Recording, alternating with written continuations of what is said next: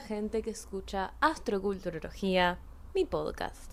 Astroculturologers, astroculturologists, astroculturologists. Ah, soy Sega, soy Sega. Siempre, o sea, siempre voy a ser Sega. No, no, no cambio, no hay presupuesto para otro host. Entonces, bueno, vengamos a hablar de lo que los trae acá. Recientemente estuve viendo, vi la película Don't Worry Darling, la película donde está Harry Styles. No voy a decir la película de Harry Styles porque yo creo que sería una injusticia a Florence Pugh porque la verdad, tipo, justo el otro día estaba hablando con una amiga que nada, es de Brasil y no, no habla español, pero le estaba hablando de la película, entonces nada, teníamos que hablar en inglés. Y ella me decía, tipo, la quería ver, pero la verdad, nada, sé que es solo Florence Pugh carrying everything on her back, o sea, Florence Pugh llevando adelante toda la película. Y la verdad es que no hay una mejor definición para eso. O sea, realmente no encontré una mejor definición para esta película que ese comentario que hizo mi amiga. Todos los demás están actuando muy bien, me encanta, I love it, pero ella es increíble, ¿entienden? Entonces por eso no voy a decirle la película de Harry Styles porque no. Harry igual no está mal, o sea, yo siento que que ese video en TikTok que estaba circulando de él haciendo lo de And you're gonna put it all at risk, como que fue sacado de contexto. Actúa mejor de lo que yo pensaba, la verdad. We'll have to give him credit for that. Pero bueno, no, no vamos a hablar de Harry Styles solamente en este episodio. En este episodio voy a hablar de esta película porque, como decía antes, me tiene flabbergasted, me tiene obsesionada. O sea, me pareció. Justo he hablado con otra amiga que sí escucha el podcast. Saludos a Marvel. Que, o sea, es una. Está muy buena la película, la idea es genial. Eh, realmente, o sea, el plot twist me lo spoileé por TikTok, pero de no haber sido así, tal vez no me lo hubiera esperado, no sé. Eh, me pareció que es una historia que está muy buena. Eh, me encanta cómo está filmado, los planos. Eh, el vestuario es muy hermoso también. Las actuaciones también, o sea, Florence increíble, el resto también. Los personajes como que me parecieron requeribles, todo genial. Pero hay algunos plot holes, o sea, tal vez si hubieran habido como, no sé, media hora, 20 minutos más de película, It wouldn't have hurt. Y escúcheme por qué, antes de meternos en el aspecto astroculturológico de todo esto. Porque vieron que está la amiga de, Florence, que se llama Margaret, que es la chica que empezaba como la primera que se volvió como entre paréntesis, entre comillas, loca y que tenía como estas, estos outbursts y, y, todo eso. Entonces nada, ella contó que después de que salió la, o sea, después de que salió la película, ella contó que ella en realidad tenía un montón de escenas en la película pero que fueron cortadas y que nada, como que re injusto. Y la verdad, en esta oportunidad tengo que coincidir con ella, porque me parece que, o sea, cosas que me hubieran gustado de Don't Worry Darling. Primero, que hubieran, o sea, que muestren un poco más cómo era la vida de ellos en el Victoria Project antes de que Florence empiece a dar cuenta de todo lo que pasa, ¿no?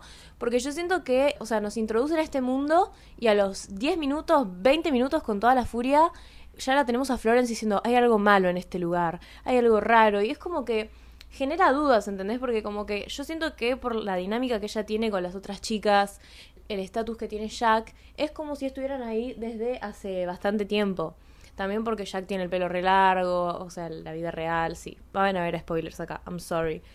Pero como que no se entienden y no te muestran cómo es que se sostuvo todo eso, ¿entienden? No te muestran a Florence estando contenta con su vida, eh, allá por mucho tiempo, como que ya de, por sí entramos con Florence teniendo una duda. Entonces decimos, it's, it's rari, it's rari for me. It's the rari for me, pero sí. Después, eh, nada, esto que les decía de Margaret, de la amiga, o sea, me hubiera gustado que pase esto que dijo la actriz de que hayan más escenas en las que se mostraba qué le pasó a Margaret. O sea, vemos que a Florence en la película le hacen un electroshock medio raro en el que ella como que vuelve a estar bien, entre comillas, y, después vuelve a la casa, ¿entienden? Y cómo, o sea, cómo puede ser que ese no haya sido el caso con Margaret o las visiones que tenía Florence de la amiga, tipo, ¿eran verdad? ¿No eran verdad? O sea, Margaret se cortó, ¿por qué? O sea, ¿por qué Margaret eh, no rompió el vidrio de la clase de ballet, pero sí sabemos que se cortó la garganta? Como que, no sé, a mí, y lo digo esto, tipo, posta me reencantó la película y por eso estoy haciendo un episodio de eso, o sea, que no se entienda mis cuestionamientos como hate porque está muy lejos de ser hate.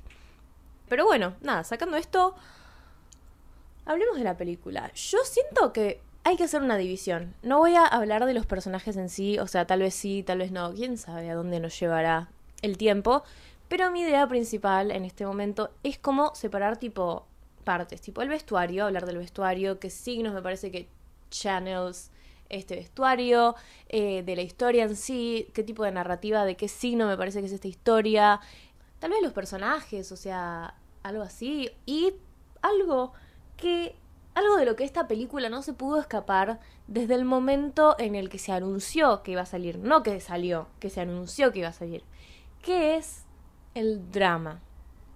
El fucking, o sea, el goddamn drama, porque si hay algo de lo que se habló de esta película, no fue la película en sí, que realmente me parece una lástima porque esta película me encantó y me parece que hubiera estado buenísimo que tenga muchísima atención por la, del tipo de película que es y no por el drama.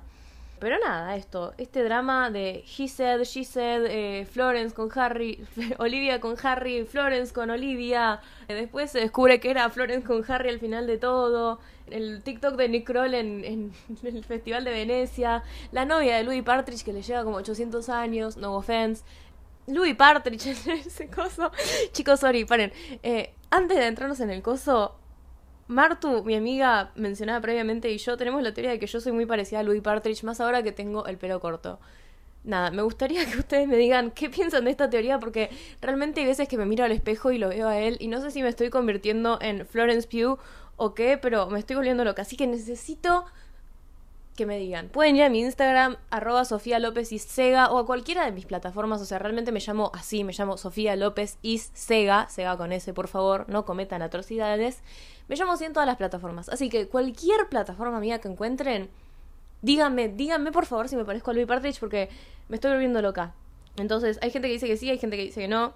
Díganme qué es lo que piensan. Pero ahora sí nos vamos a adentrar en el mundo astrológico de Don't Worry Darling. Bueno, primero quiero hablar del vestuario, porque me encanta, me encanta, me encanta el vestuario. Eh, yo siento que, o sea, no sé por qué quiero decir Pisces. O sea, en esto entra vestuario y un poco escenografía en el sentido de las casas, el paisaje, todo eso, todo lo que se puede ver. No sé por qué estoy diciendo Pisces, no sé por qué mi corazón está diciendo Pisces. Siento que es porque deep down mi corazón, o sea, mi alma y mis conocimientos astrológicos también, como que yo no les voy a decir, ay, eh, Pisces es lindo porque a mí me gustan los de Pisces, tipo, no, cero. Pero todo, todo esto que les acabo de mencionar me lleva a, a asociar lo vintage con Pisces. Y es verdad, o sea, se dice que, y voy a explicarles por qué, se dice que tu signo de Venus tiene mucho que ver con cómo te vestís. Porque Venus, entre muchas otras cosas, es como un poco la lente a través de la que vos ves un poco las cosas, ¿entendés? O sea, se dice un poco esto del ascendente. O sea, como que leí esta cosa muy interesante ah, el año pasado, no sé cuándo, que hablaba de cómo Mercurio, y justo ayer estaba pensando en esto antes de irme a dormir, hashtag constelar. Mercurio es como cómo pensás las cosas, ¿entendés? Como cómo procesás la información, cómo procesás, eh, no sé, cuando estudias, cómo entendés algo o cómo hablas con alguien una vez que tenés que hablar de algo serio, cómo tratás un problema. Pero Mercurio es eso, y Venus es como el filtro que le pones a eso, ¿entendés? Como que yo, por ejemplo, tengo Mercurio en Tauro, y yo siento que es algo que se renota, más allá de que es mi chart ruler, o sea que es eh, el planeta que rige el signo de mi ascendente. I know, it's complicated, pero bueno, quédense conmigo.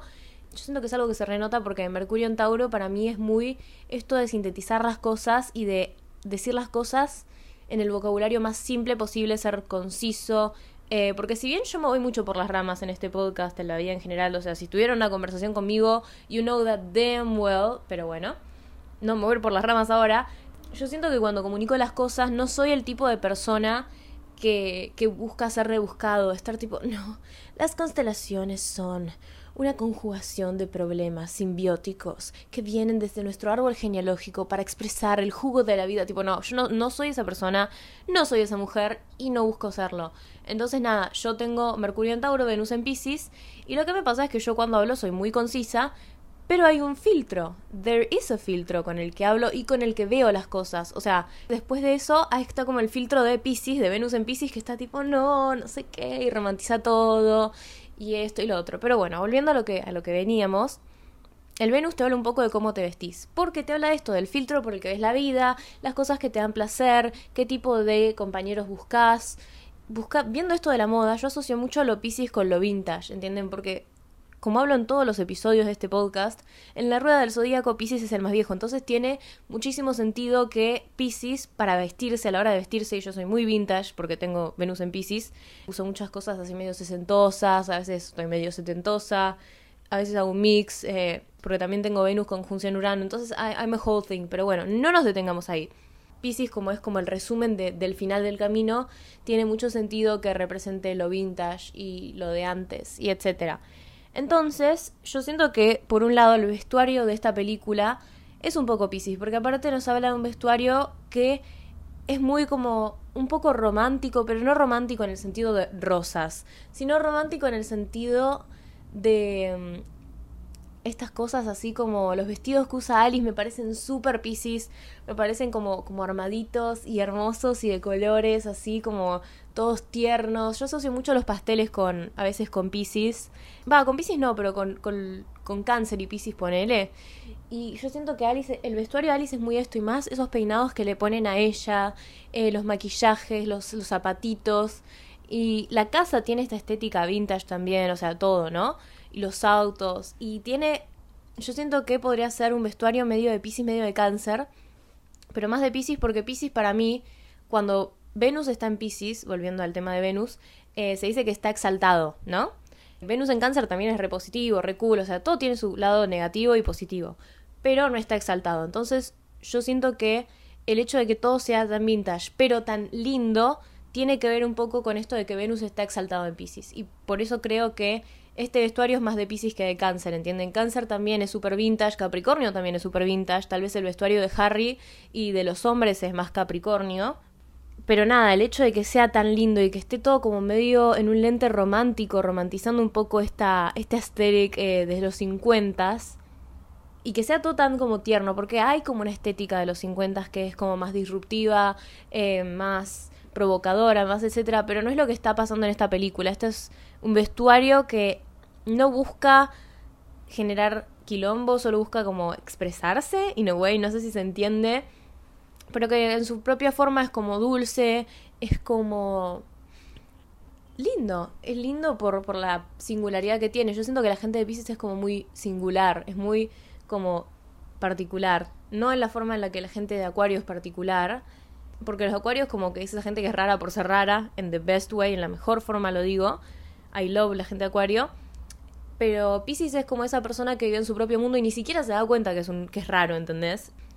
Entonces eso, me parece que este vestuario es un vestuario con mucha energía de Pisces porque también está esa distorsión, o sea, tengamos en cuenta que yo dije que iba a hablar también de la escenografía y el tanto el vestuario como la escenografía, como el Victory Project en general, son una distorsión de la realidad, o sea, no es lo que está pasando. Y aparte, no, paren, estoy teniendo un reflash. El concepto del Victory Project itself es un reflash pisciano, porque es una ilusión, es una fantasía. O sea, no es verdad, es una visión distorsionada de la realidad. Y esto es de lo que nos habla Neptuno, que es el regente moderno de Pisces, y de lo que nos habla Pisces como signo. O sea, estoy teniendo un reflash, porque es así.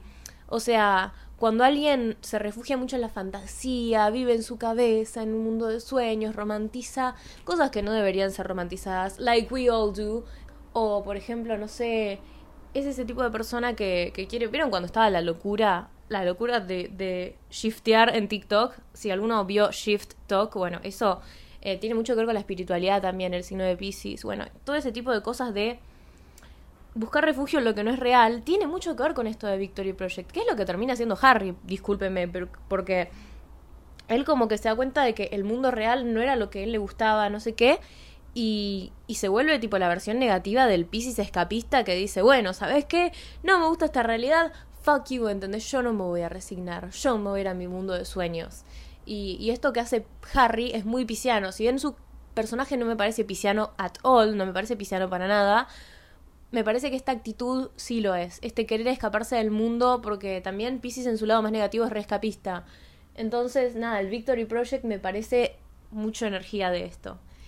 Y, y sí, porque es literalmente esto. El Pisces también tiene esta fama de ser como un poco esta gente que romantiza el amor, o sea, no sé si violento, pero el amor como medio tóxico o algo así Si se sienten identificados con esto, y acá abro un paréntesis para ser real, eh, no sé, loco, o sea, busquen ayuda, charlen con algún amigo, lean cosas por afuera de su realidad, vayan a terapia, o sea, no estoy celebrando esto para nada, no estoy diciendo que esté bien que los Pisces sean así, no es tipo, ay, quirky Pisces que, que confunde a su novio violento con amor, tipo, esto no es algo que tiene que pasar, pero un aspecto muy dark de Pisces es que tiende a ser la persona que romantiza eh, cosas que tal vez no deberían ser romantizadas. Y me parece que esto más también tiene que ver un poco el aspecto de Venus con Plutón. Plutón, como les dije, planeta de muerte, transformación, etcétera, y Venus, planeta del amor, o sea que aspectos de Venus y Plutón tienen que ver en esto de amor a través del sufrimiento, amor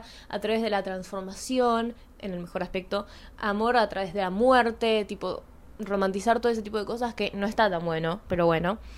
Y el Victory Project me parece que es este lado así re dark, re oscuro, porque Bunny, que es el personaje de Olivia Wilde, la vemos que literalmente sabe que está ahí y no quiere enterarse a la realidad, o sea, sabe que hay un montón de chicas y un montón de hombres que están obligando a esas chicas a vivir en una realidad y no le importa. Si bien no es por razones piscianas, porque no es que dice, ay, bueno, lo hacen porque los aman y yo estoy acá porque amo a mi marido, eh, está también esta actitud en ella de no querer entregarse a la realidad porque no quiere dejar ir el pasado, no quiere dejar ir lo que fue, eh, que también es un poco bueno, sí, vamos a hablar de los personajes. Me parece que es un poco esta actitud de cáncer, ¿no? De querer proteger lo que es mío a toda costa y, me parece más Tauro que cáncer. I'm gonna be real. Estoy reflexionando en tiempo real.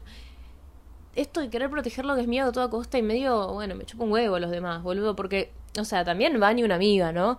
cuando Florence va en el baño toda desesperada a decirle, che, está pasando esto, está pasando el otro, no le dijo, bueno, ya sé, vamos a ver, sino que la regas laiteó, o sea, perdón, ¿no? Pero la regas laiteó a la, a la amiga, entre comillas, and it's not great. Si bien ella se termina reivindicando en el último tramo de la película y le dice a Florence, escapate porque te van a matar y si te morís acá, te morís en la vida real, no sé, me parece que hay un apego eh, medio taurino, medio canceriano de no querer dejar ir lo que fue. That is kind of important en el personaje de Bunny. Pero después nada, o sea, está como esta romantización que tienen las chicas de la película de, ay, yo no voy a hacer nada y mi marido sabe todo y nunca le pregunto qué es lo que hace para trabajar y nunca hago esto y hacemos todo lo que él quiere y yo solo me dedico a este rol que él me asignó y no cuestiono nada y qué sé yo. Y si bien es porque tienen el cerebro lavado, no porque sean personas que glamorizan el abuso, ponerse un poco más en la posición de Florence cuando cuestiona las cosas y no decir, bueno, no importa, jaja, XD, como que, qué sé yo, qué sé yo, es la vida que cada uno elige vivir, ¿no? Pero también no, porque no están eligiendo vivir esa vida. Las están forzando. My God. Y acá voy a hacer. Sí, voy a hacer yet otro paréntesis. Porque parece que en esta parte me estoy recagando en los Pisces. Y la verdad es que no. O sea, no hay nada que esté más lejos de la realidad. Bien al estilo Pisces. O sea, yo siento que es una energía que depende. O sea, como todo en la vida, ¿no? Depende mucho cómo la uses. Puede ser ultra mega destructiva. O puede ser lo mejor que te haya pasado, ¿entendés? Puedes llevar a un futuro lleno de empatía, solidaridad, innovación, un mundo muchísimo más justo con la gente, porque Pisces también habla muchísimo de la caridad, la solidaridad, eh, así tipo de las obras caritativas. Y las escrituras dice esto que es muy interesante de los signos de agua, que es esto de que el agua como que puede ser o un tsunami o puede ser tipo, no sé, una pileta, ¿entendés? Como que puede ser algo en lo que vos te divertís, pasás un re buen momento, te ayuda, te limpia, te sana. O puede ser esta fuerza increíblemente destructiva que agarra y se lleva todo por delante y no deja nada en pie. Y me parece que esto es lo que pasa con esta energía de la que estamos hablando, ¿no? Porque voy a empezar a recalcar un poco los aspectos buenos de Pisces, ¿no? ¿Qué, qué hubiera pasado si el Victory Project hubiera sido algo en lo que la gente se hubiera metido voluntariamente, algo que hubiera sido usado para el bien, no sé, como si estás enfermo, ponele, pensando, thinking out loud, si estás enfermo terminal, eh, no sé, es un, algo que te, te lleva a poder vivir la vida que estarías viviendo si, si no estuvieras enfermo, poder usar tu cuerpo eh, sin tener que sufrir eh, dolores, sin tener que hacer cosas, ponele, estoy pensando thinking out loud, no sé si lo que estoy diciendo es una barra basada o no, discúlpeme si es así, no es la intención, pero digo, o sea, si toda esta energía escapista si hubiera usado para algo muchísimo más bueno, sería re poderoso, porque eso es lo que pasa con Pisces, ¿no? Y me hace acordar mucho a este discurso de Lil Nas que dio, creo, en los VMAs, en los que él dice, Lil Nas, dato de color, cumple el mismo día que yo, por eso esta máquina, él, yo y Gerard Way, tipo, somos el trío dinámico. Pero bueno, nada, este discurso que dio Lil Nas que dice tipo, tenés que ser delusional, ¿entendés? Tenés que, o sea, tenés que estar medio loco para para pegarla, para que te haya bien en las cosas, porque y eso es lo que pasa con Pisces. O sea, Pisces para mí es un re manifestador porque esto de tener un pie en la fantasía, otro en la realidad y estar tan abierto a recibir energías que no son las las del mundo así terrenal es genial porque te reayuda a manifestar, ¿entendés? Porque ya estás abierto a que te pase cualquier cosa, entonces como que permitís que la realidad te dé cosas mucho más grandes de las que te esperás, ¿entendés? Como que en la manifestación es todo un tema la manifestación, no, no me voy a detener a hablar de eso ahora, pero me parece que esto que dijo Lil Nas es repiciano, porque es así, o sea, todo este escapismo, toda esta fantasía la puedes usar para propulsarte en el mundo y decir, bueno, o sea, si puedes soñarlo, puedes crearlo, y es así, y es literalmente así, y yo siento que Lil Nas le pasó esto, le fue tan bien y termina haciendo este discurso porque él tiene la combinación perfecta de si puedes soñarlo, puedes crearlo, que tiene Venus en Pisces o tiene algo en Pisces, pero él tiene Sol en Aries, o sea, tiene toda esta fantasía y este mundo interno que es tan rico de imaginar cosas que tal vez a la gente le parezca una locura que puede llegar a pasar, pero también tiene el ímpetu de Aries de decir, bueno, quiero esto, no me lo saco de la cabeza hasta que lo consiga o hasta que se me ocurra algo mejor. Y así es como terminan pasando las cosas. Entonces digo, qué pena que el Victory Project haya sido usado para algo tan como siniestro, tan posesivo, tan, o sea, retrógrada, porque encima no solo es retrógrada en el sentido de la palabra, sino que también es literalmente estereotipo de retrógrada, porque es volver a los 50, donde las mujeres solo se dedicaban a estar lindas y cocinar y limpiar y cuidar a los hijos. Y nada, I'm getting política. Ahora vamos a analizar un poco la historia en sí. Y vamos a repasar, voy a repasar los hechos en voz alta para un poco ver el contexto. O sea, nada. Una pareja, Jack y Alice. Tienen sus cosas buenas, sus cosas malas. Jack se queda sin trabajo y Alice tiene que empezar a trabajar más. Alice es doctora y bueno, nada, empieza a llegar retarde. Ay, chicos, paren. Cuando les digo, cuando les digo, cuando les digo que empecé a las puteadas, tipo a querer romper la tele, en ese momento en el que Alice vuelve tarde del trabajo, tipo una cirugía así re complicada, y Jack le dice, ¿dónde estuviste? Me estoy cagando de hambre, dije, boludo, voy, a tirar todo. O sea, realmente, ahí tendría, ahí Alice tendría que haber dicho basta. Pero lo que es realmente como aterrador de este programa es que, y justo también lo hablaba hoy con mi amiga, ¿de qué no hablamos? es que cualquiera puede meter a cualquiera en este programa, ¿no? Y yo siento que ese es como el lado más de, thriller que me hubiera encantado que, se explore más en la película, ¿no? Ese es como el lado más de miedo, el hecho de que, bueno, está, es pésimo, pero por lo menos Jack y Alice tenían algún tipo de relación, o sea, es, horrible, es pésimo y no lo celebro, pero era una pareja en la vida real, por lo menos había consentimiento de parte de Alice de tener una relación romántica, ponele. Pero había gente que, o sea, agarras a una chica en la calle, la metes en una realidad donde es tu esposa y, te tiene que hacer la comida y vivir con vos hasta el al fin de los tiempos y es tipo, es un montón, o sea, no les parece, es un montón, es un remontón. Me parece que recién estoy, estoy cayendo, o sea, pero bueno, nada, sigamos con la historia entonces.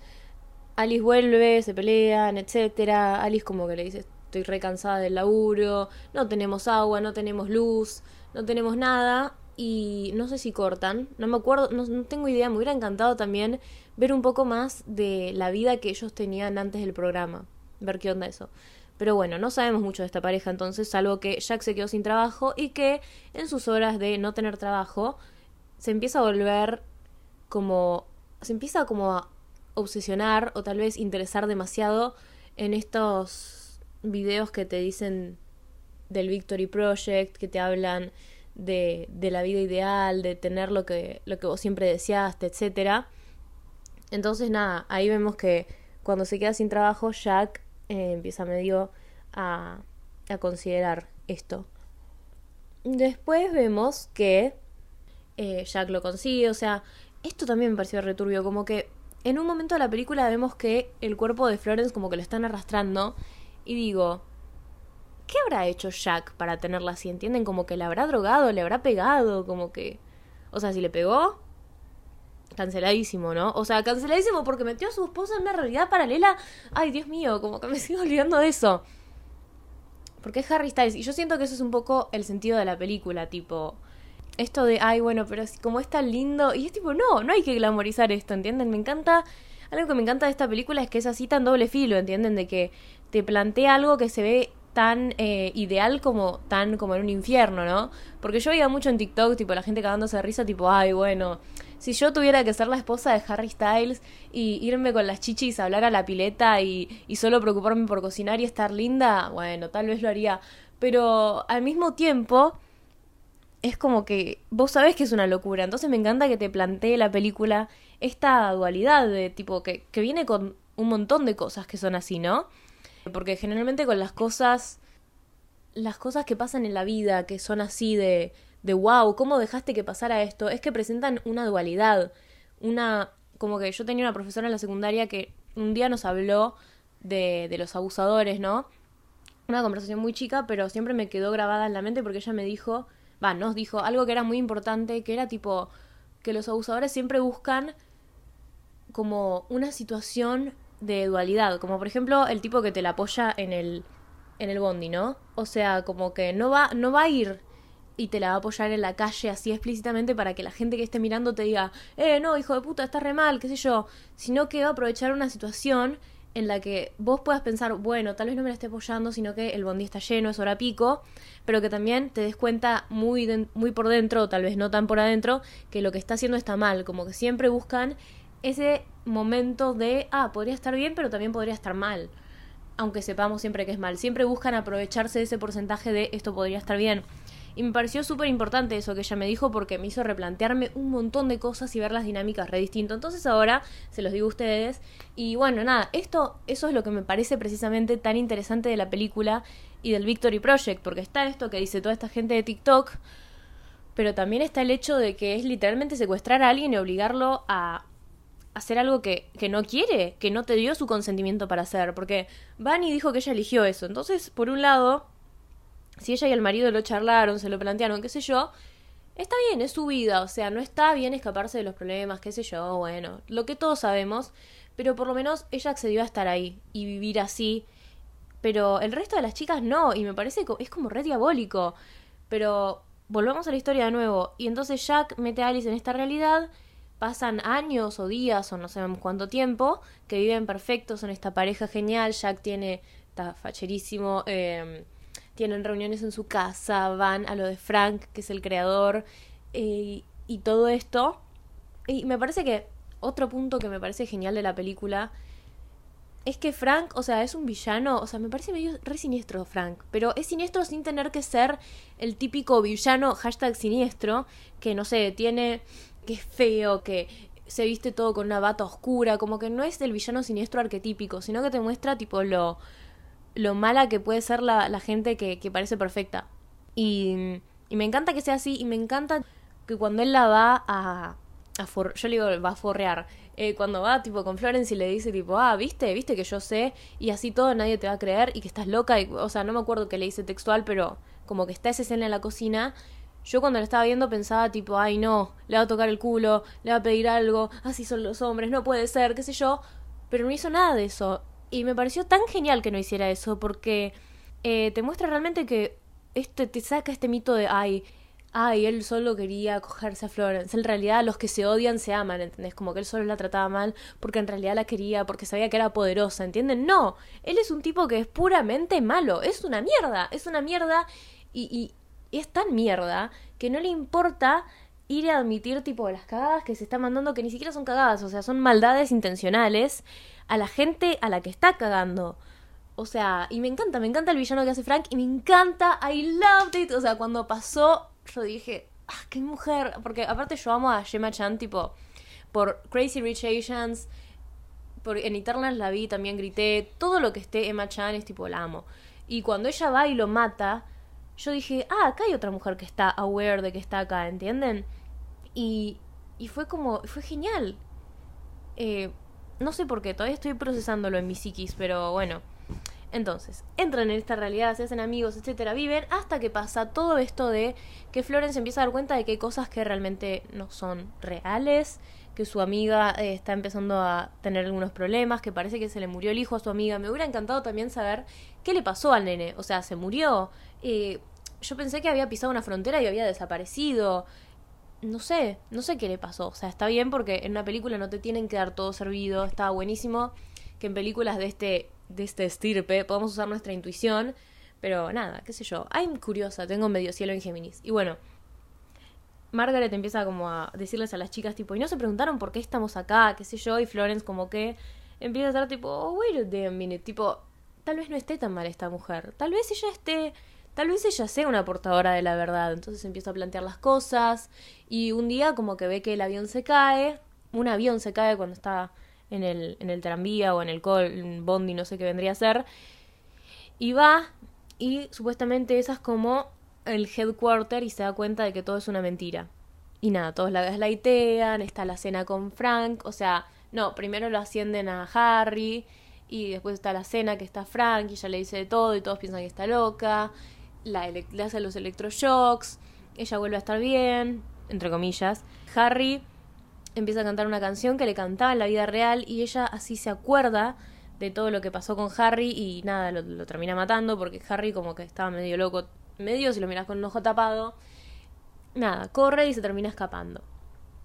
Esa es la historia, o sea, es la historia de una mujer que tristemente es una de las historias más comunes, ¿no? Una mujer que es tipo obligada a quedarse con un tipo que realmente no quiere, porque no sabe qué hacer al respecto, no sabe cómo salir de esa realidad, es como una gran metáfora. Este, este capítulo es medio dark, pero yo siento que es interesante que sea así, o sea, son temas de los que se tiene que hablar. Pero bueno, si lo ponemos en perspectiva es un tema que pasa mucho, ¿no? Y está muy bueno pensarlo desde este punto de vista porque, o sea, al final el Victory Project es puede ser todos los días para alguien porque habla de una mujer en una situación en la que está viviendo algo que no tiene su consentimiento, sin que ella lo sepa, que es una pareja a la que ella antes no quería, con la que las cosas terminaron mal, por lo que parece, que la está obligando un poco a quedarse con él, y ella no encuentra la salida, o sea, realmente no tiene opciones para salir de esta realidad a la que la sometieron, porque es verdad, la sometieron a esa realidad.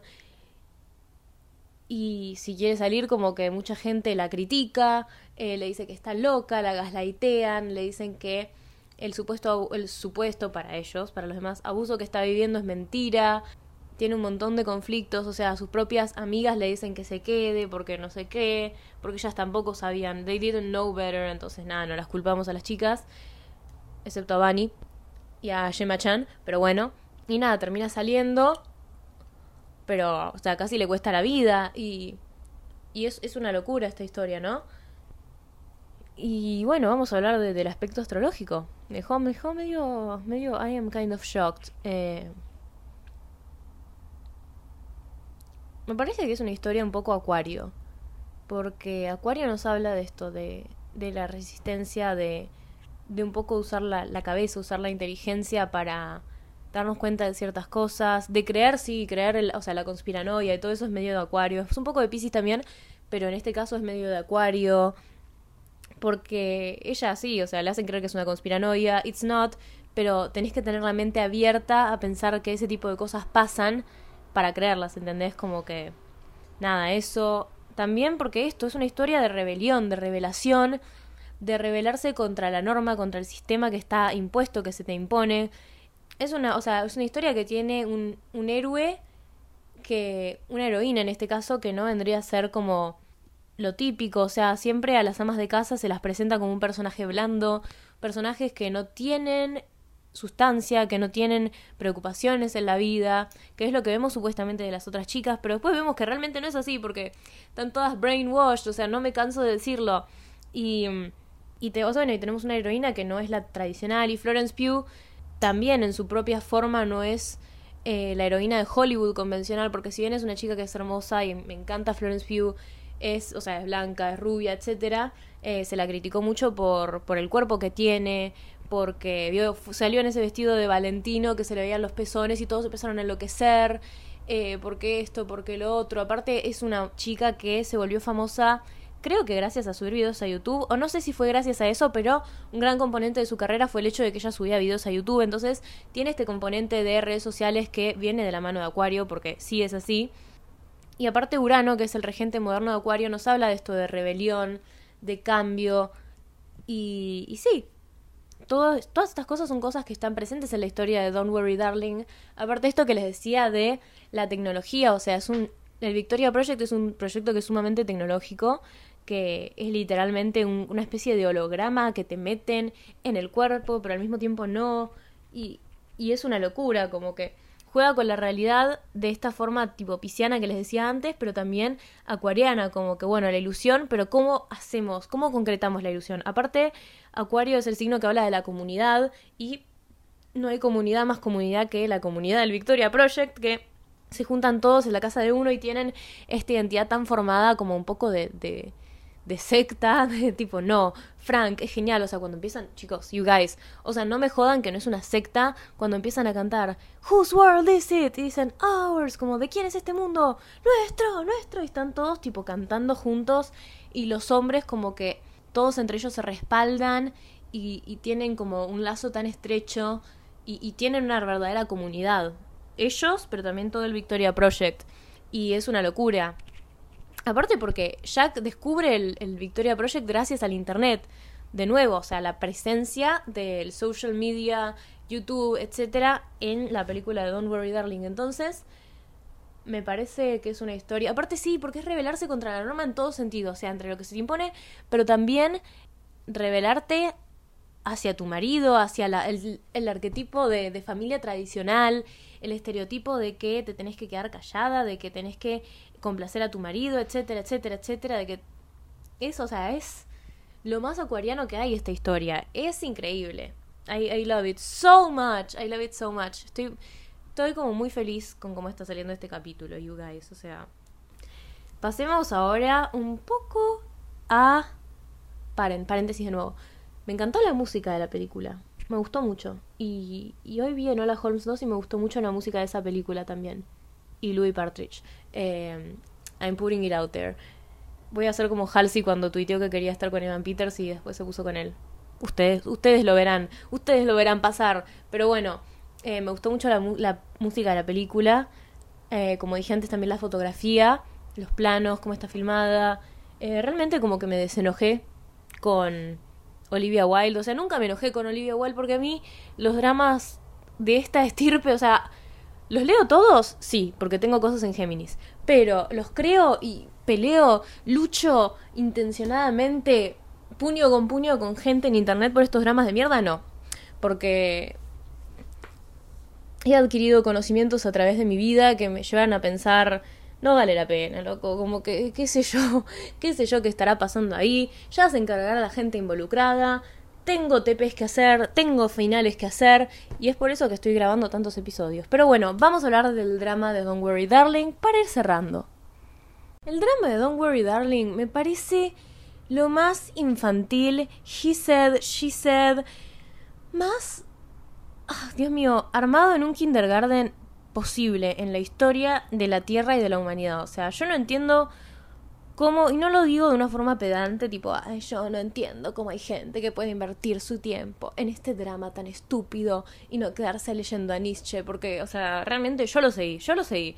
I gotta be real. Yo seguí el drama, yo vi los TikToks, yo me reí con esos TikToks, o sea, yo solo soy una más del montón.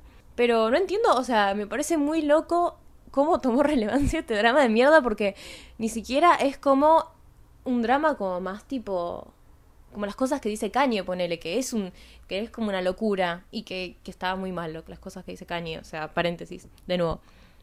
Pero sino que es un drama tipo o sea, el primer si vas a la escuela de drama, si hay una escuela para eso me voy a enterar y voy a ir, pero bueno, si hay una escuela de drama es tipo la primera clase lo que pasó acá, como que no sé si estará armado, pero me pareció tan armado tipo que justo con la película salga de la nada un video de Olivia Wilde diciendo Miss Flo y que, o sea, aparte porque Florence Pugh es una persona que tiene mucho apoyo, mucho soporte en las redes sociales, como dijimos antes, tiene mucha historia con las redes sociales, pero también porque es una persona que genera muchísima simpatía en el mundo de las redes sociales, tiene ascendente en Aries desde Capricornio, dato de color, nada, o sea, me pareció muy raro eso. Me pareció también muy raro y muy petty. O sea, lo que pasó en el Festival de Venecia, tipo la locura de, ay, está la conferencia de prensa y Olivia no se puede bancar el hecho de que Florence no fue porque ella y Florence se llevan mal, son enemigas acérrimas. O sea, lo, paren, lo del Festival de Venecia fue un fucking shit show. O sea, fue un shit show literalmente. Pasaron tantas cosas en el Festival de Venecia que, o sea, literalmente pasó tanto drama con esta película que le estoy dedicando una sección. Así que empecemos a desglosar el Festival de Venecia alone. Florence creo que llegó tarde o algo así no fue a la alfombra roja, pero no fue a la conferencia de prensa y después apareció que se había estado tomando unos tragos o había estado haciendo tipo cualquier otra cosa en vez de ir cuando habían dicho que no fue porque estaba enferma o algo así. Después eh, van todos a la alfombra roja, Harry no le saluda a Olivia, o no sé qué pasó entre Harry y Olivia que dicen, ay, vas a dejar que tu, que tu novio te trate así, Olivia, o él sos una pelotuda. O sea, primero, ¿por qué no criticar a Harry por tratar mal a la novia, entre comillas? En vez de criticar a la pobre Olivia, o sea, que no digo pobre Olivia porque she's a mastermind, o sea, the real mastermind girly. Nada, o sea, ¿por qué, ¿por qué criticar a la persona que estaría siendo agredida en esta situación puntual en vez de a la persona que vendría a ser un novio de mierda? No sé, bueno. Entonces, Harry que, que, no le hablaba a Olivia, que no la saludó, que no sé qué pasó.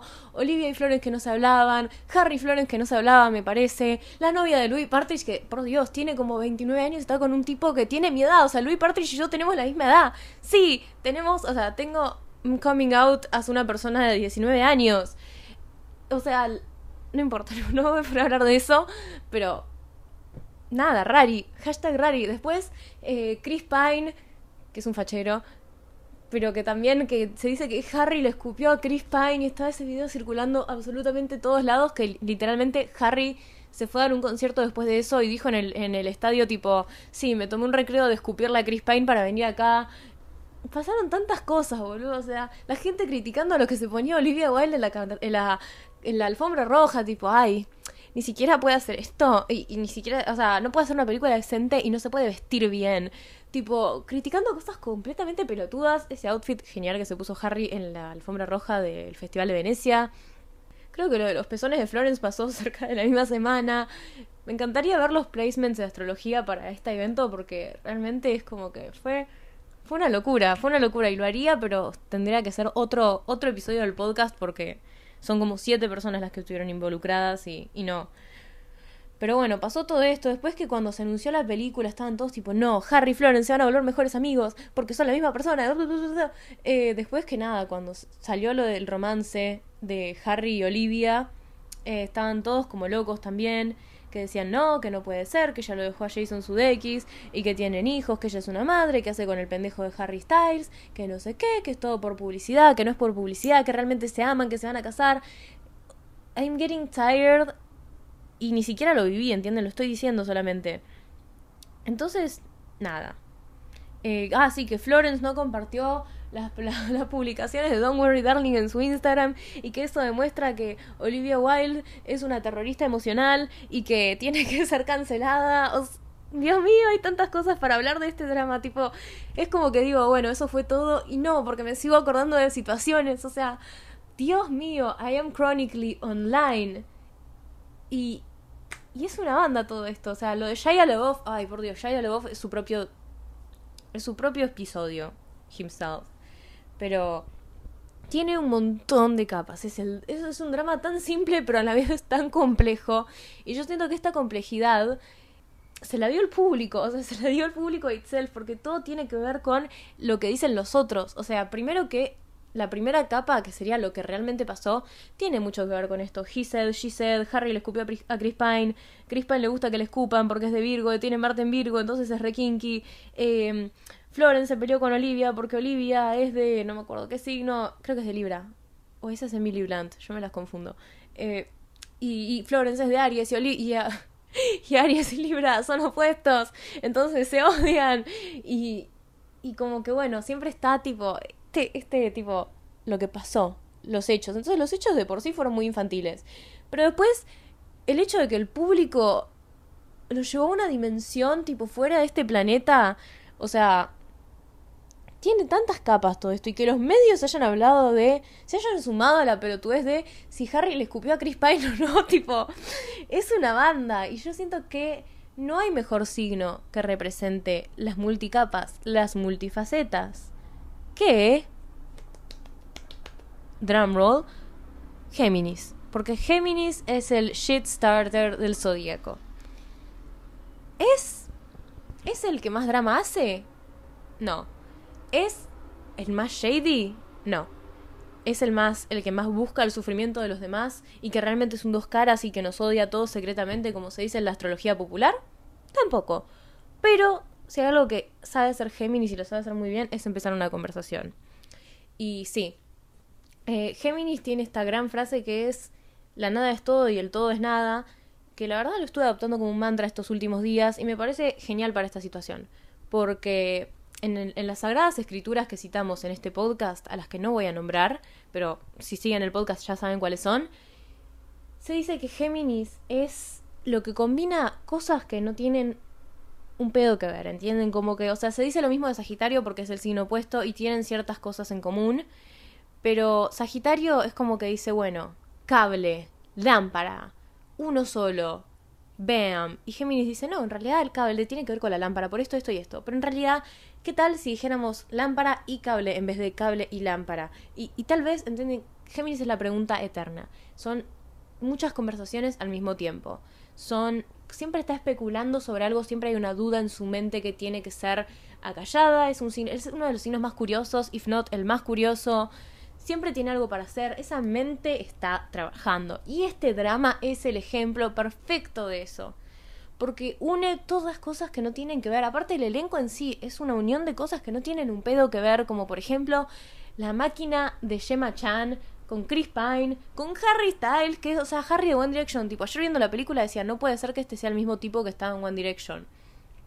Después, Florence Pugh, que es una actriz nominada al Oscar y que si no estuvo nominada al Oscar lo tendría que estar, pero me parece que, que fue en algún momento. O sea, toda gente que no tiene un pedo que ver entre ellos, más que el hecho de que son actores. Y después este drama, que como les dije antes, es básico chisme de primaria. Y Géminis is kind of el maestro del chisme de primaria. Porque si nos fijamos, la casa 3 representa los, los, estudios escolares, o sea, la secundaria, la primaria, o por lo menos la primaria sé que representa un poco. Habla de los earlier years, o sea, si Aries es el bebé, Tauro es como el infante, y Géminis vendría a ser este niño en edad preescolar. No, edad preescolar no, en edad escolar de 6 a 12, ponele, bueno, no sé si 6, pero que tiene muchas preguntas, ese nene que pregunta siempre por qué. Y calza perfecto con esto lo que sabe hacer Géminis es comunicar. It's kind of their thing. O sea, están regidos por Mercurio, planeta de la comunicación. Ya hablamos de esto. Y.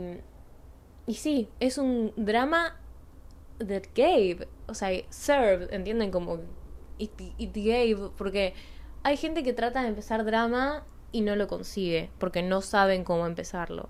Y aparte, fíjense, Kanye, que es la persona. Una de las personas más controversiales que estuvo en toda la historia al que no celebro ni nada por el estilo, tipo sus dichos, es de Géminis. O sea, todo está conectado con todo, por Dios. Y. Y bueno, Géminis sabe empezar una fucking conversación. ¿Qué es lo que hizo toda este, esta situación que se dio con la película? Esta cadena de situaciones. O sea, un PR team o el curso natural de las cosas, no sabemos qué fue lo que originó todo esto. Fue tan mastermind que las cosas que se hicieron, los eventos que pasaron, cómo pasaron, cómo se dijeron, las palabras que se usaron, todo esto fue maquinado de una forma en la que todos nos obsesionamos y todos lo vimos, ¿entienden? Todos empezamos a discutir sobre este mismo tema. They got us talking, o sea, yo creo que fue intencional personalmente, pero no sé, no sé. Y, y me parece una locura. O sea, podría ser que todos se lleven muy mal entre ellos también pero me parece que Shia LeBoff tipo podría estar mal, pero también es de Géminis entre, entre ellos.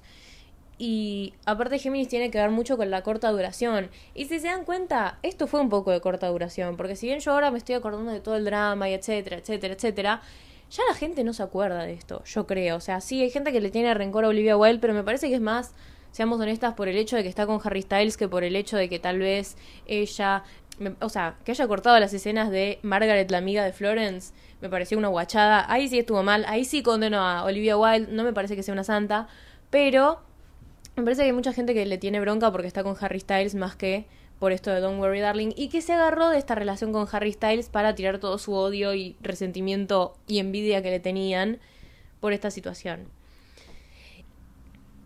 Pero esto de que fuera de corta duración, o sea, les digo, ya todo el mundo yo creo se olvidó de este drama, ¿entienden? Duró su buena semana, que, o sea, lo de Venecia que fue tipo la culminación, duró su buena semana, tal vez dos semanas, una locura. Pero después pasó y nadie se acuerda de, o sea, nadie se calienta en hablar de si Chris Pine le, si Harry le escupió a Chris Pine o no en la ceremonia, como que ya está. Y sí, corta duración, o sea, rápido pero efectivo. Ese, ese es el coso. Aparte, esto de siempre saltando de una cosa a la otra, siempre hubo un tipo de drama distinto, no es, si bien hubo un drama principal que se extendió y que manejó la narrativa, que era la enemistad, entre comillas, de Olivia y Florence, es como que es una gran cosa de la que salieron muchas cosas pequeñas, ¿entienden? Y Géminis es el signo del multitasking, o sea, el signo que hace 10.000 cosas a la vez, y eso fue lo que pasó, o sea, todos vimos que era una increíble película, pero también teníamos nuestras opiniones sobre esto, sobre el otro, sobre si Harry le escupió, si no le escupió, que Harry, o sea, también tenemos nuestras propias opiniones sobre Harry himself, que es una persona que genera mucho este tipo de sensaciones en la gente. Y... Mm, nada, eso, layers, layering, multitasking.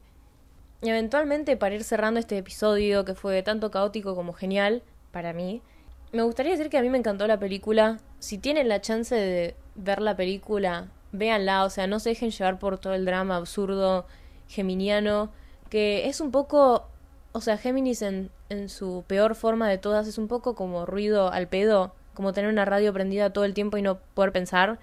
Entonces yo les diría, no se dejen llevar por este aspecto horrible geminiano de hablar por hablar, decir por decir, etcétera, etcétera, etcétera, sino que vean la película por, por lo que es. O sea, imagínense que, que no tuvo drama, que fue dirigida por otra persona o que fue dirigida por una Olivia Wilde del pasado que no está involucrada en todas estas cosas o por un Harry y que fue actuada por un Harry Styles que no sé, no fue no fue a escupir la gente en el pasado y una Florence que no se peleó con nadie. Hagan lo que tengan que hacer para ser imparciales y realmente les diría que la vean, se los recomiendo 100% porque es una película que o sea, a mí ya de por sí, hablando en este podcast, me abrió conversaciones, me abrió conversaciones cuando subí la historia hablando de esta película, generó conversaciones en social media, eh, las temáticas, todo esto, entonces yo realmente les recomiendo, me parece que tiene un mensaje muy acuariano que está buenísimo de escuchar, que habla un poco de esta relación entre los hombres y las mujeres y, y cómo es este give and take, si es, o sea, qué es romance y qué es abuso, eh, me parece que es muy buena. Me encantó. Y me encantó hacer este episodio realmente. O sea, este episodio, tal vez se notó, me lo saqué medio de la galera. Porque no podía parar de pensar en esta película y necesitaba poner todos mis pensamientos en algún lado. Y yo sé que puedo confiar en ustedes para contárselos. Así que espero que me hayan podido seguir el hilo. Y me encantó. Me pueden encontrar en Instagram como Sofía López is Sega, porque me llamo Sofía López, pero me dicen Sega. Eso es todo. La pueden ver en, HBO Max o la pueden ver como quien no quiere la cosa por ahí. Eso es todo. Nos vemos en el próximo capítulo que tiene que ser sido sin Midnight's parte 2, pero chicos, me está costando un huevo grabar ese episodio. Perdón, perdón, pero no los voy a dejar colgados, no les voy a hashtag colgar la galleta, se los voy a dar y con esta frase me retiro. Nos vemos en Midnight's parte 2, sea hoy o sea el 25 de diciembre. Adiós.